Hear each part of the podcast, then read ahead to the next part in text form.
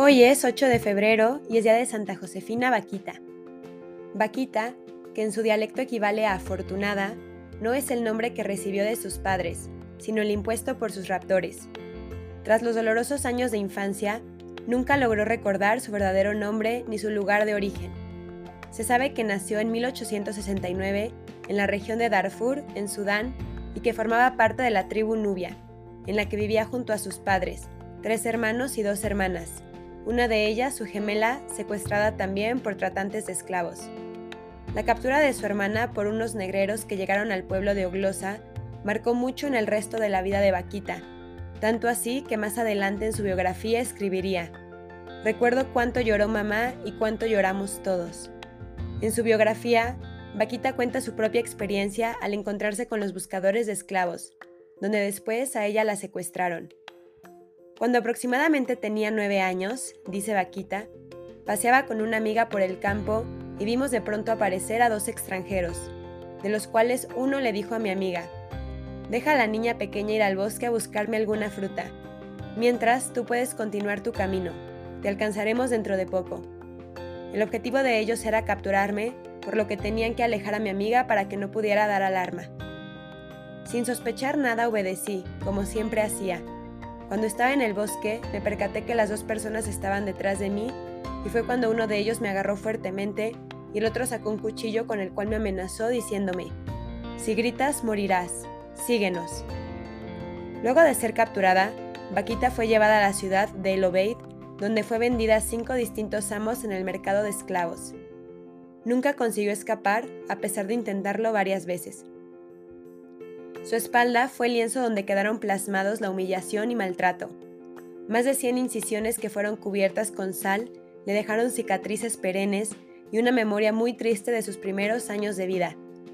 Sentía que iba a morir en cualquier momento, en especial cuando me colocaba en la sal, cuenta en su biografía. El comerciante italiano Calixto Leganini compró a Vaquita por quinta vez en 1882, y fue así que por primera vez Vaquita era tratada bien. Esta vez fui realmente afortunada, escribe Vaquita, porque el nuevo patrón era un hombre bueno. No fui maltratada ni humillada, algo que me parecía completamente irreal, pudiendo llegar incluso a sentirme en paz y tranquilidad. En 1884, las circunstancias políticas hicieron que los europeos tuvieran que salir de la región y Legnani volvió a Italia. Vaquita consiguió viajar con él y con un amigo del cónsul llamado Augusto Micheli, al llegar a Génova, la esposa de Micheli consiguió que Vaquita se quedase a su servicio y un par de años después, cuando nació Mimina, hija del matrimonio, Vaquita se convirtió en su niñera y amiga. Luego volvieron a Italia, país en el que comenzó, sin saberlo, su camino hacia la santidad. Turina, la esposa de Micheli, decidió confiar su hija a las monjas canosianas del Instituto de los Catecúmenos de Venecia y que Vaquita permaneciese con ella como su nodriza. Fue en el instituto que Vaquita descubrió a Dios y pudo dar nombre a lo que desde niña sentía en su corazón. En sus memorias escribió, Viendo el sol, la luna y las estrellas, decía dentro de mí, ¿quién será el dueño de estas bellas cosas? Y sentía grandes deseos de verle, de conocerle y de rendirle homenaje. Vaquita supo entonces que Dios había permanecido con ella y le había dado fuerzas para soportar la esclavitud. Después de algunos meses de catecumenado y tras haber obtenido la libertad según la ley italiana, el 9 de enero de 1890, Vaquita fue bautizada con el nombre cristiano de Josefina Margarita Afortunada. En esa misma fecha fue confirmada e hizo la primera comunión. Sus grandes ojos brillaban revelando una intensa conmoción. Desde entonces, se le vio besar frecuentemente la fuente bautismal y decir, Aquí me hice hija de Dios. Josefina permaneció en el instituto y a los 38 años de edad, durante el Día de la Inmaculada Concepción, se consagró para siempre a su Dios, al que ella llamaba con dulce expresión mi patrón. En 1902 fue trasladada a Venecia y durante más de 50 años dio ejemplo de amor a Dios y servicio a los demás, participando en diversas obras educativas y de caridad, limpiando, cocinando y cuidando a los más pobres con una fe firme en su interior y un cumplimiento alegre de sus obligaciones. Su humildad y sencillez se destacaron. Yo soy definitivamente amada, decía Santa Josefina.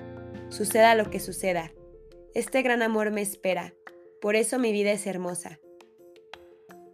Algo que le costó demasiado trabajo fue escribir su autobiografía en 1910, la cual fue publicada en 1930. En 1929 se le ordena ir a Venecia a contar la historia de su vida. Luego de la publicación de sus memorias, un año después, se convirtió en un gran personaje, viajando por toda Italia dando conferencias y recolectando dinero para la orden. Luego llegó la vejez. Su salud se debilitó con una enfermedad larga y dolorosa que la postró en una silla de ruedas. A pesar de sus limitaciones, continuó viajando y dando testimonio de fe, bondad y esperanza. A quienes le preguntaban cómo estaba, respondía sonriendo, como quiere mi patrón. Murió el 8 de febrero de 1947 y sus últimas palabras fueron, Madonna, Madonna. Ella misma declaró un día, si volviese a encontrar a aquellos negreros que me raptaron y torturaron, me arrodillaría para besar sus manos, porque si no hubiese sucedido esto, ahora no sería cristiana y religiosa. Santa Josefina Vaquita, tú que encontraste a nuestro Señor y no cesabas de decir, he dado todo a mi Señor, Él cuidará de mí. María me protegía antes que yo la conociese.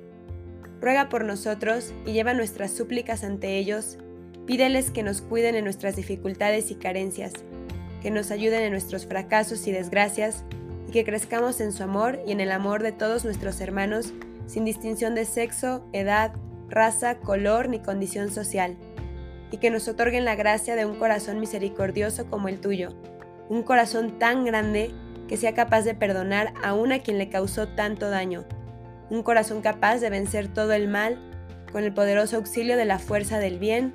Amén. Santa Josefina Vaquita, ruega por nosotros.